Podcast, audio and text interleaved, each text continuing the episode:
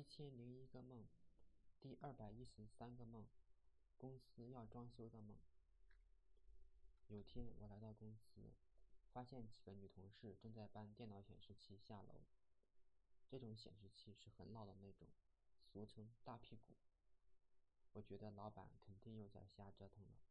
来到公司以后，陈姐告诉我收拾好自己的东西，于是我也开始收拾东西。但是，我可不。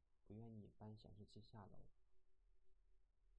我看到路由器还在墙上插着，就拔了下来。这时，陈姐递给我两根扎线，我收拾好东西，搬去会议室的墙角。这时，装修工人来了，他们开始搭梯子铲墙皮，准备重新粉刷。我想，老板大概觉得会议室比较大，装修一下，摆两排桌子，这样就能容纳更多的人。看了师傅铲的墙皮，我觉得很业余。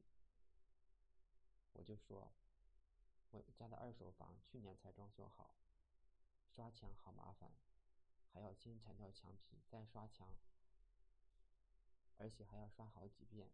师傅说：“你家是二线城市吧？”我点头默认。其实我家是十八线小县城。我想表达的意思是，感觉他们墙皮还没有铲掉，就开始刷漆了。这样肯定会起皮。果然，其中一个师傅开始刷漆了。我觉得老板喜欢请业余的人干专业的活，只是这样刷墙，刷好以后肯定起皮，没准还要返工，省钱也不是这样省的。不过，我可不打算提醒他，看到他吃亏，我更高兴。想想老板肯定不会给我们放假的，没准刷完墙就要我们搬进来。可是这样。肯定甲醛超标，可是甲醛可是致癌的。本来我不是这样的人，是老板先看不起我们，要我们九九六，又要扣年假，又克扣加班费。你不仁也怪我也不义。其实我本来想跟公司好聚好散的，可是由于种种的原因裸辞，工资都没有要。在我心里边，数据数据库百分之八十的功能都是我开发的。